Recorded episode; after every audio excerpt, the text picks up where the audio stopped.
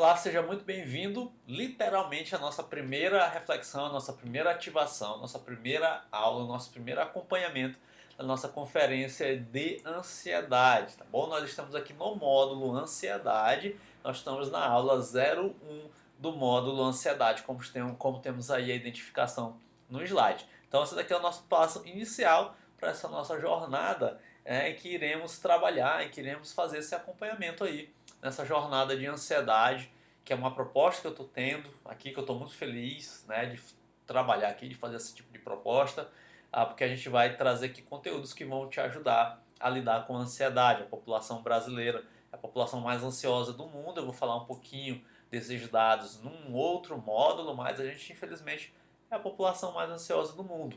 Né? E isso é chato, isso é triste, né? isso é preocupante então hoje nós iniciaremos aqui juntos a nossa jornada aqui para melhor compreensão desse fenômeno da ansiedade e principalmente melhor enfrentamento. Então já ah, de início eu queria de repente para você ah, ao entrar, ao iniciar aqui os acompanhamentos na nossa conferência online de ansiedade, de repente você ter um material específico, ter uma pasta específica, né? Eu sei que de repente talvez a maioria de vocês tenha algum drive, né, aí na nuvem, algum ambiente virtual, seja um e-mail, né, qualquer coisa nesse sentido, que você consiga armazenar os documentos que nós vamos trabalhar aqui. Porque são ferramentas, são documentos que são teus. Eu vou disponibilizar aqui, mas são teus. Você está tendo acesso, você está fazendo um investimento de tempo, um investimento financeiro, então são teus.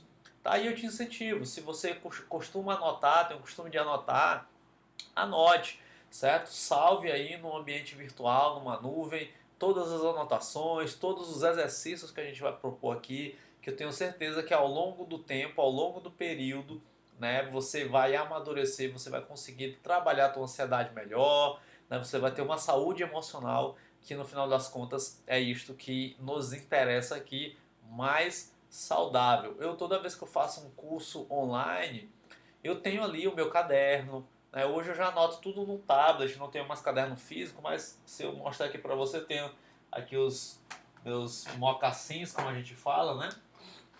Ó, de, de cursos que eu geralmente faço, aqui é um tablet antigo que eu tenho, né? E aqui são cadernos, aí como eu anoto aqui, tem todo o aparato aqui, ó, tudinho direitinho. Então eu anoto, esses daqui são os principais que eu deixo aqui para consulta, etc. Então eu tenho esse tipo de, de ferramenta, né? Hoje eu já anoto tudo no tablet, comprei um tablet recentemente com canetinha, na verdade tem um ano, e aí eu anoto tudinho, deixo tudinho direitinho, subo na nuvem, qualquer coisa eu acesso, pesquiso, reviso, né? Mas você tem, por exemplo, aí é, ferramentas virtuais, né? De nuvem mesmo, você edita o documento na nuvem, sobe lá, já deixa salvo. Atualmente estou fazendo um curso que vai demorar uns três anos para eu concluir, né? Então, além das anotações no tablet, eu também estou subindo na nuvem, fazendo a edição ali, utilizando o documento do Google, por exemplo, então salvo numa nuvem.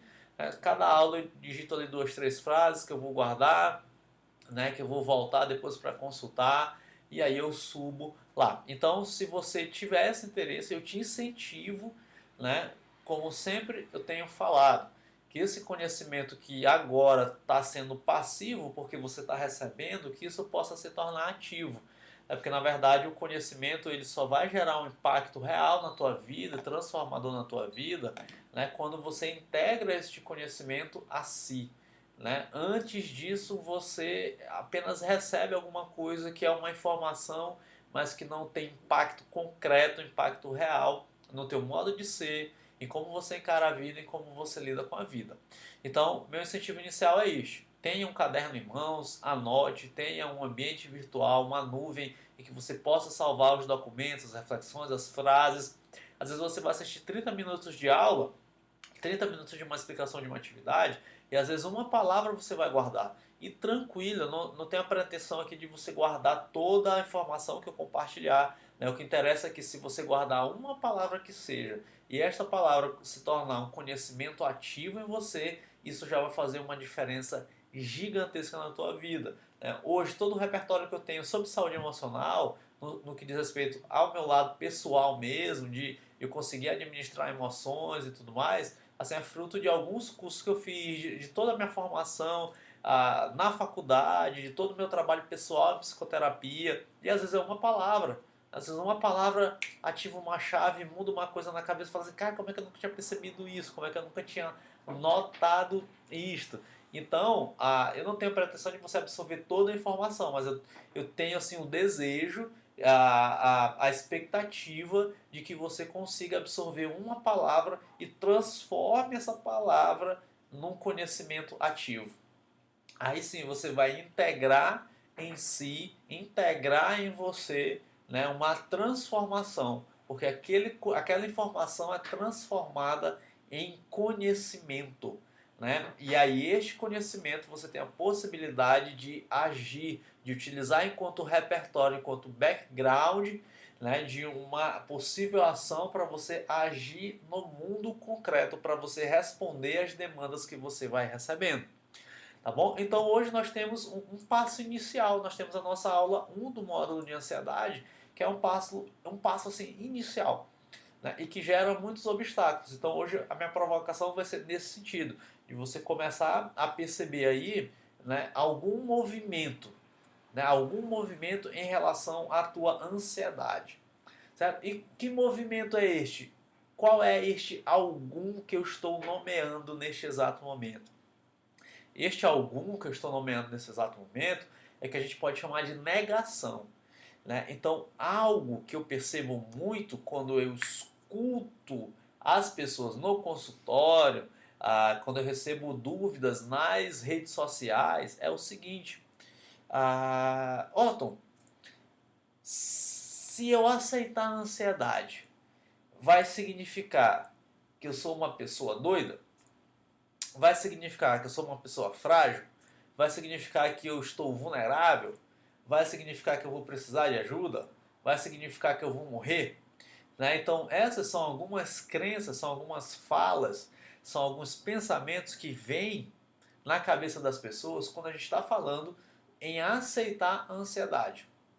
Né? Então, por isso que, olha só, sou uma pessoa doida, sou uma pessoa frágil, estou vulnerável, vou precisar de ajuda, vou morrer. Percebe que são frases, percebe que são expressões né, que geram um impacto, que tem o seu impacto afetivo, que tem o seu impacto emocional. Ora, eu recebo muito essa preocupação no consultório. Ó, oh, eu sou doido, eu sou doida, né? Esse negócio aqui está acontecendo comigo. Isso significa dizer que eu sou doido? Isso significa dizer que eu sou doida?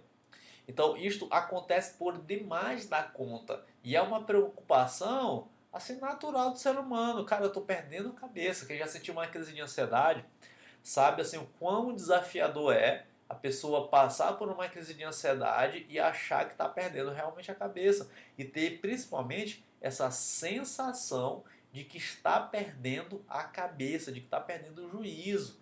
Né? Tem gente que tem um, um sintoma chamado despersonalização, que parece que está saindo ali do corpo né? durante uma crise de ansiedade. Então, ah, o fato de negar significa alguma coisa. Né? Por quê? Porque aceitar vai justamente ir de encontro a uma realidade que muitas vezes as pessoas tentam evitar. Então, se eu aceitar a ansiedade, isso vai significar dizer que eu sou uma pessoa doida? Se eu aceitar a ansiedade, vai significar dizer que eu sou frágil. Ora, eu que sempre fui forte, que sempre me fiz de forte, que tenho uma imagem ideal, todo mundo me encara como uma pessoa forte. Logo eu vou aceitar a ansiedade e dizer deste modo, portanto, que sou frágil? Não, jamais. Então eu não posso aceitar a ansiedade, porque isso vai significar ah, destruir a minha imagem idealizada, destruir aquela, aquela imagem de pessoa forte que todo mundo tem de mim, inclusive eu mesmo. Aceitar a ansiedade vai significar dizer que eu estou vulnerável, que eu vou precisar de ajuda. Então, né, se eu vou, se eu estou vulnerável, se eu vou precisar de ajuda, sou orgulhoso demais para isso, ou eu não consigo ver, ou eu não gosto de incomodar as pessoas, né? Como que eu, uma pessoa deste modo, deste jeito, deste naipe, desta envergadura, vou aceitar A ajuda de outras pessoas, não vou. Então, aceitar a ansiedade é um passo inicial. Né? Por isso que eu falo muito quando eu atendo pessoas, né? eu sempre dou uma reforçada, porque às vezes eu recebo muita gente com muita resistência.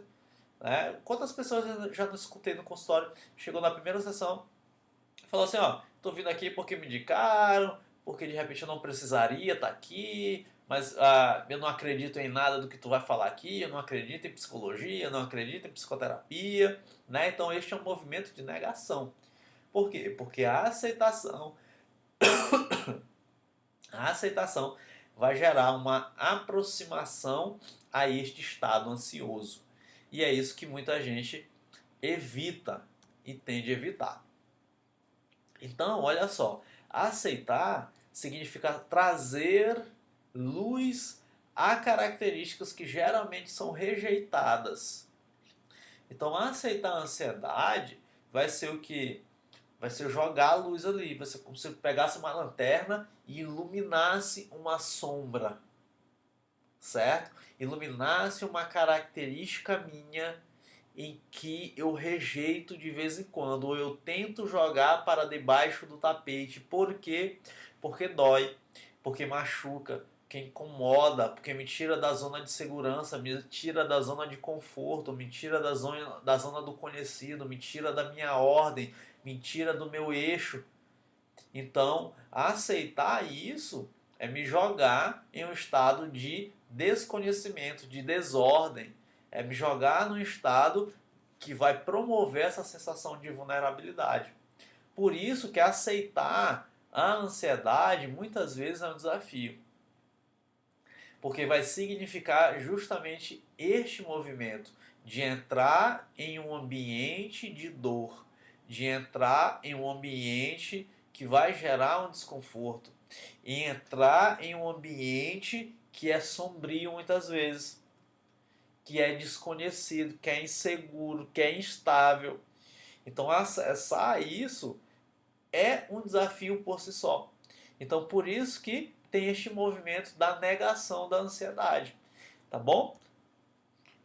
E aí, para a gente ah, fechar nossa compreensão, o que, que acontece? Nós temos o que eu posso chamar assim de uma natureza humana, de uma dualidade da natureza humana. Que é o que? Talvez você já tenha ouvido falar em uma dessas, do que a gente pode chamar de dualidade. O que é dualidade? Dois elementos que se contrapõem, que se complementam e se contrapõem. Então, coisas duais. Né? Por exemplo, claro, escuro. Ah, dia, noite polo positivo, polo negativo, norte e sul. Então são elementos duais, dualidade. Então na natureza humana, vamos dizer assim, nós temos, na ontologia humana, nós podemos dizer assim que nós temos uma dualidade dessa natureza. Por exemplo, positivo versus negativo, ou talvez uma outra expressão que você já tenha ouvido, qualidade versus defeitos, daqui é muito comum em saúde emocional o bem versus mal, ou luz versus sombra, ordem versus caos, rotina versus imprevisto, para a gente chegar aqui numa ordem mais utilitária da coisa. Então nós temos esta dualidade, essa característica dual da natureza humana. Quando a gente fala de autoconhecimento, geralmente tem o quê? Ah, quais são as tuas qualidades? Quais são os teus defeitos? Né? Ou então quais são os teus pontos positivos? Quais são os teus pontos negativos? Se você já fez um processo seletivo para alguma empresa, talvez você já tenha visto quem fez, quem, quem estivesse, quem estava fazendo lá ah, o processo seletivo, você talvez já tenha ouvido aí esta dualidade da natureza humana. E aí eu estou colocando para você, você que está vendo aqui a aula, Estou colocando aqui para você um símbolo né, da cultura oriental, muito famoso lá na cultura oriental. Ocidental, algumas pessoas conhecem este símbolo que é chamado Yin Yang. Então, isso aqui é uma característica, um símbolo característico dentre os vários símbolos da cultura oriental. Nós temos o Yin Yang, lá da cultura oriental. Você percebe que tem uma sombra, uma parte preta com uma bolinha branca. E nós temos uma parte branca com a circunscrita né, com uma bolinha preta. Então este símbolo ele vai significar o equilíbrio. né, o equilíbrio. Tem um psicólogo ah, chamado Carl Jung que ele vai falar um pouquinho desta, dessas características e mais na frente a gente vai trabalhar o Jung um pouquinho, porque ele é interessante, ah, o raciocínio dele é interessante a gente começar a pensar um pouquinho a partir dessa natureza. Então nós temos aqui uma natureza dual, né? então nós temos o que é sombra, nós temos o que é luz. Né? Então isso é muito comum lá no, no oriental, né? Lá na cultura oriental nós temos este símbolo. E aqui na cultura ocidental, né, como nós temos uma tradição cristã muito forte, então eu estou colocando aí para você, né, você que está vendo aí a aula, estou colocando a foto do apóstolo Paulo, quando ele diz assim, cara, o bem que eu quero fazer, este eu não faço, o mal que não desejo fazer, este faço.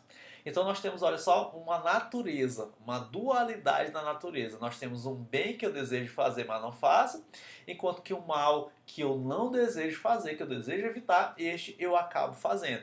Então nós temos, tanto numa cultura oriental quanto numa cultura ocidental, nós temos esta característica da dualidade da natureza humana. Por isso que eu estou expressando aqui para você, explicitando aqui para você, essa característica dual da natureza da natureza humana. Então o que, que acontece? Uma pessoa equilibrada, vamos dizer assim, uma pessoa que tem uma saúde emocional, qual é uma característica fundamental deste tipo de pessoa?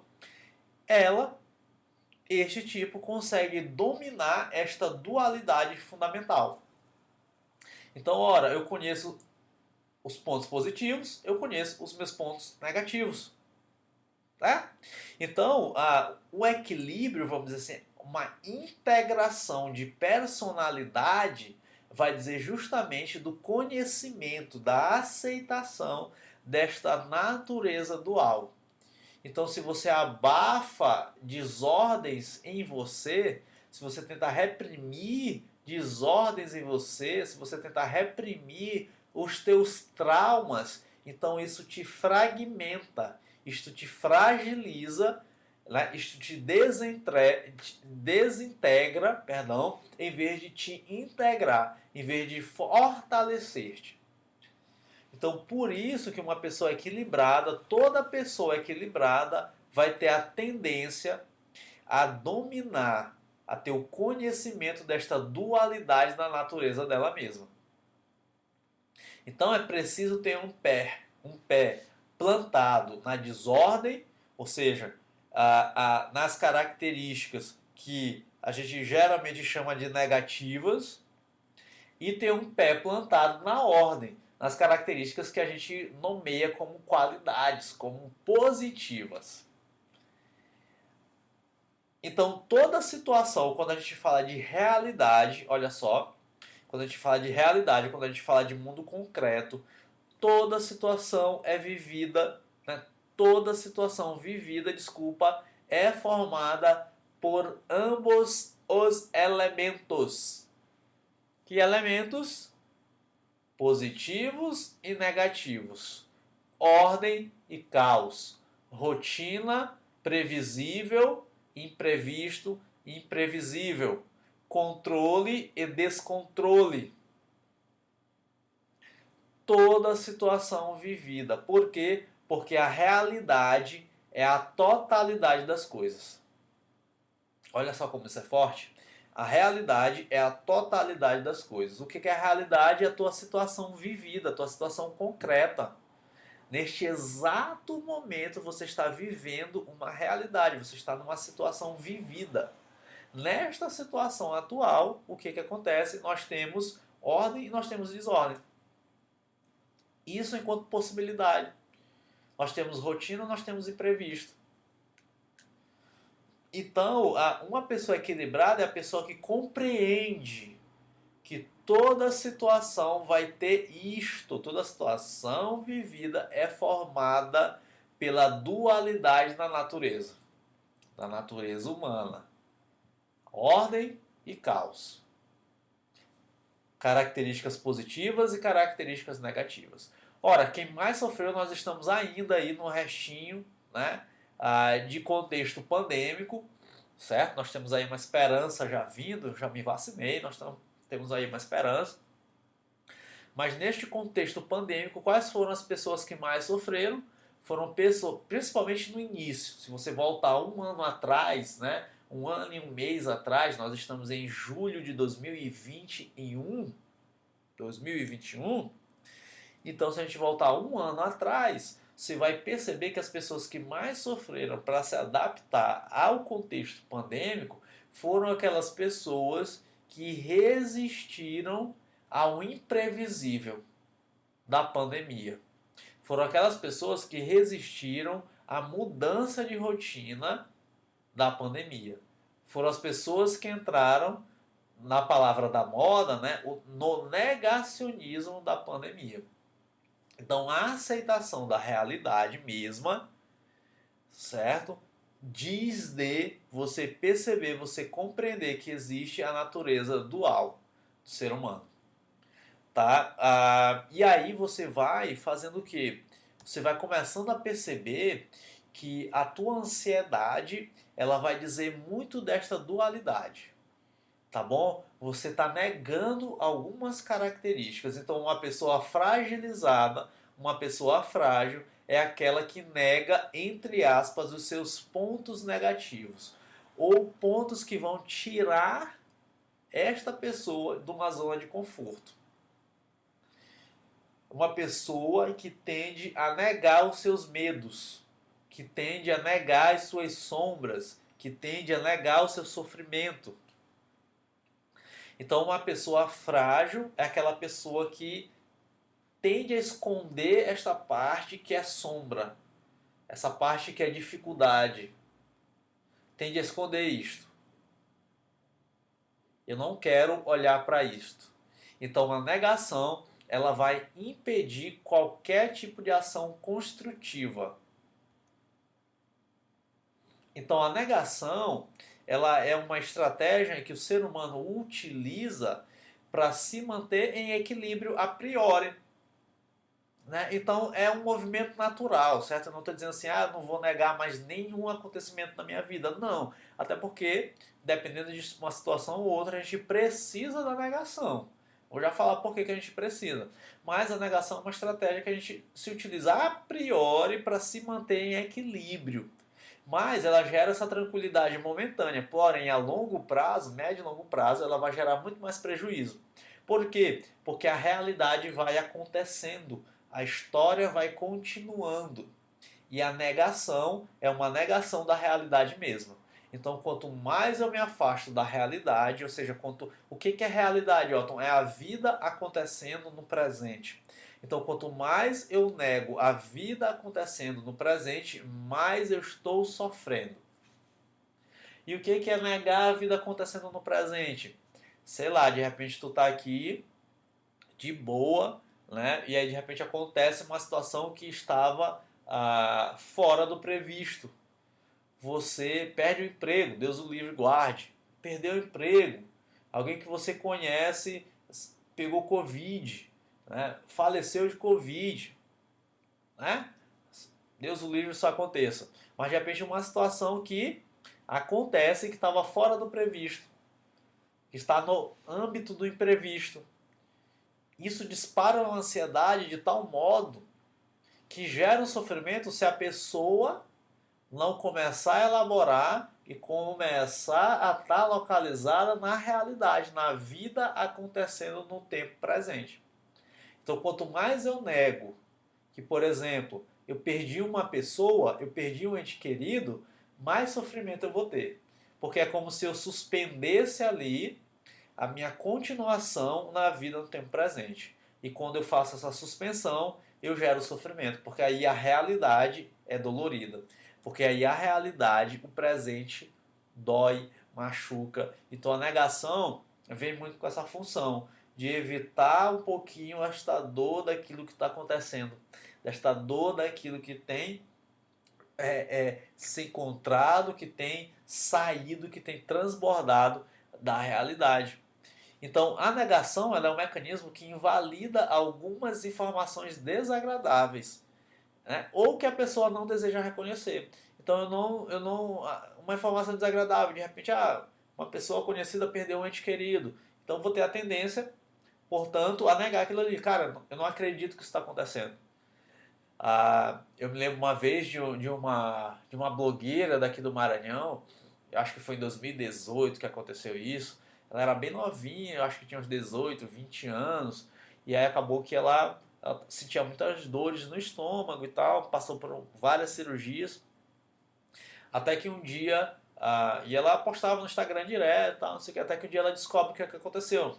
Descobriu um câncer raro, né, um câncer de estômago, né, e que o prognóstico era óbito. Né, então já metástase e tal, não, não teria que fazer. Como a gente diz no popular, foi desenganada pelos médicos. E aí ela depois ela vai escrever no, no, no, perfil dela no Instagram, ela vai dar o depoimento dela e ela relata na legenda, e ela diz, ela utiliza essa expressão que é muito característica da negação. Cara, eu, quando eu recebi o diagnóstico, eu não acreditei que aquilo estava acontecendo. É, invalidou uma informação que ela recebeu. Não acredito que isso daqui está acontecendo comigo. Então é um passo da negação que serve como um processo de elaboração. Né? É um passo, mas continuar nisso invalida uma ação criativa. Tá bom? Invalida uma criação, é, uma, uma, uma resposta criativa a uma resposta que vai gerar ação, que é aquilo que a gente pretende aqui com a nossa conferência de ansiedade. Né? A gente pretende que você tenha uma ação diferente para você conseguir lidar com a, com a ansiedade. Né? Então, a, a negação ela também vai estar envolvida naquelas frases iniciais que eu trouxe aqui, que são tipo assim, poxa, eu reconhecer a ansiedade vai significar que eu sou uma pessoa frágil, né? Vai significar que eu sou uma pessoa mole. E eu que tenho uma vida tão boa não posso ter crise de ansiedade, porque, né? Porque se eu tiver crise de ansiedade, se sinaliza que eu sou fraco, que eu sou mole. Então, como é que eu tenho uma vida boa e estou tendo esse negócio? Eu não tenho motivo. Isso daqui é muito comum. Eu não tenho motivo. Eu não tenho razão para ter ansiedade. É, então, reconhecer isto é um negacionismo. O fato de não reconhecer isto é um negacionismo. Então, a negação é um desejo de não saber. Então, quando eu desejo não saber alguma coisa, estou negando. Mas a negação ela vai prejudicar, né? pois impede justamente a pessoa de enxergar a realidade mesmo, como eu venho falando. Né? Então a realidade é o lugar em que a verdade acontece. Então se apegue a esta frase. Essa frase assim é, é fundamental.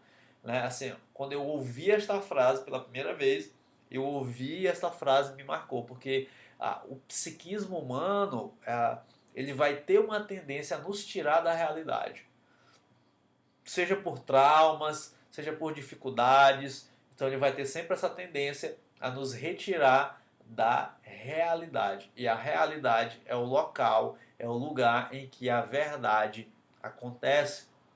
Então, a negação ela vai te tirar dessa realidade. Ela vai fazer com que você saia completamente da realidade, porque a realidade ah, ela como no caso da ansiedade promove algumas mudanças, promove alguns reconhecimentos, alguns movimentos de aceitação, então vai gerar ali algo que é um pouquinho dolorido.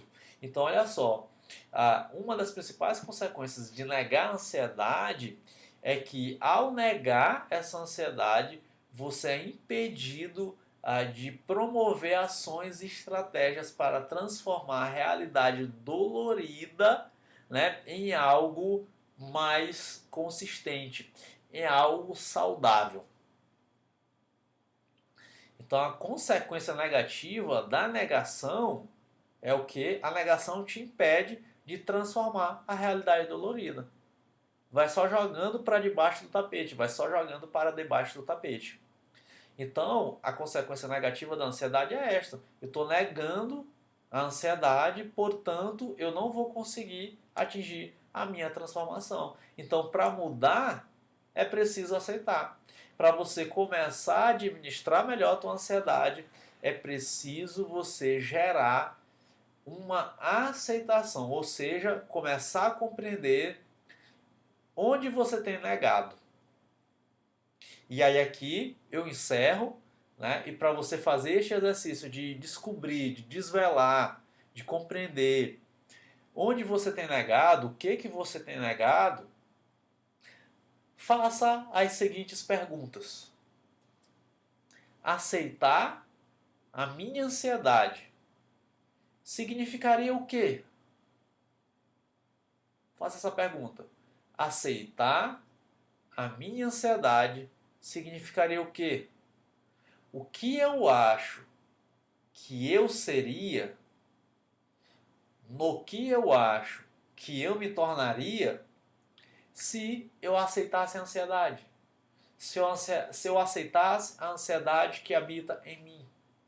Se eu aceitasse a ansiedade que neste momento está presente. Eu seria doido? Eu seria frágil? Eu seria fraco? Eu seria vulnerável? Eu seria medroso? O que, que, o que, o que significaria aceitar? O que, que significa para você, neste exato momento, aceitar a ansiedade? Comece a pensar sobre isso. Por quê? Porque em cima deste significado, a gente vai começar a promover a aceitação das crises de ansiedade da própria ansiedade. Porque um dos passos iniciais é você aceitar de repente este estado que é colado ao aceitar a crise de ansiedade. Tá bom? Então, se eu aceito a minha ansiedade, isso significa dizer que eu sou uma pessoa frágil. Isso significa dizer que eu sou uma pessoa fraca. Portanto, eu vou ter que fazer alguma coisa com isso. Depois a gente vai pensar um pouquinho sobre o que, que eu posso fazer com isso, que eu aceito. Mas o passo inicial é você perceber por que, que você nega. Qual é a relação? O que, que você ganha ao negar que você está sofrendo com crises de ansiedade, que você está encarando crises de ansiedade? O que, que você tem ganhado? O que, que você tem recebido com este movimento de negação? É se manter numa zona de conforto? É evitar encarar certos medos? É evitar encarar certos processos de mudança e de transformação? Então, para a nossa primeira aula, questione-se o seguinte: aceitar a ansiedade significaria o quê?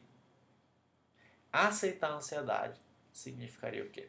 Então, fique aí com esta reflexão, com este questionamento no final. Pense um pouquinho sobre isso, anote, né?